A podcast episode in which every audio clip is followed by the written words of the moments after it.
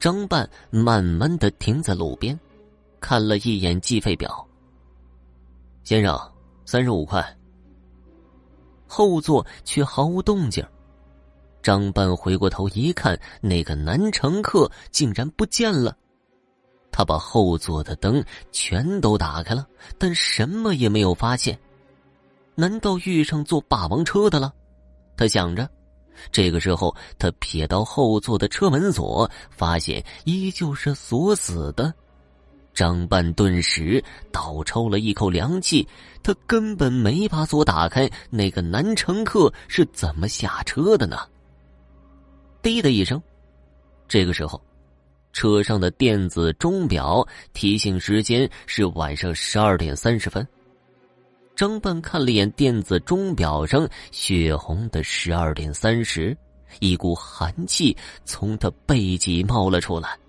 该不会是撞鬼了吧？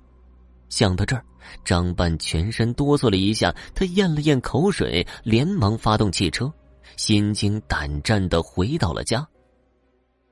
回到家里，张半把这件事情告诉老婆，老婆却说可能张半看错了，说不定他本来就忘了锁车门了。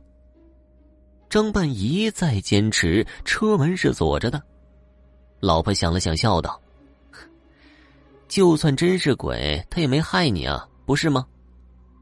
张半一听，觉得也有几分道理，悬着的心这才放了下来。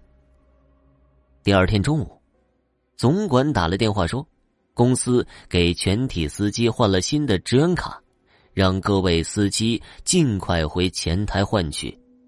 张半闲着没事吃完饭便来到公司，一到前台，却看到有个男人正在等着。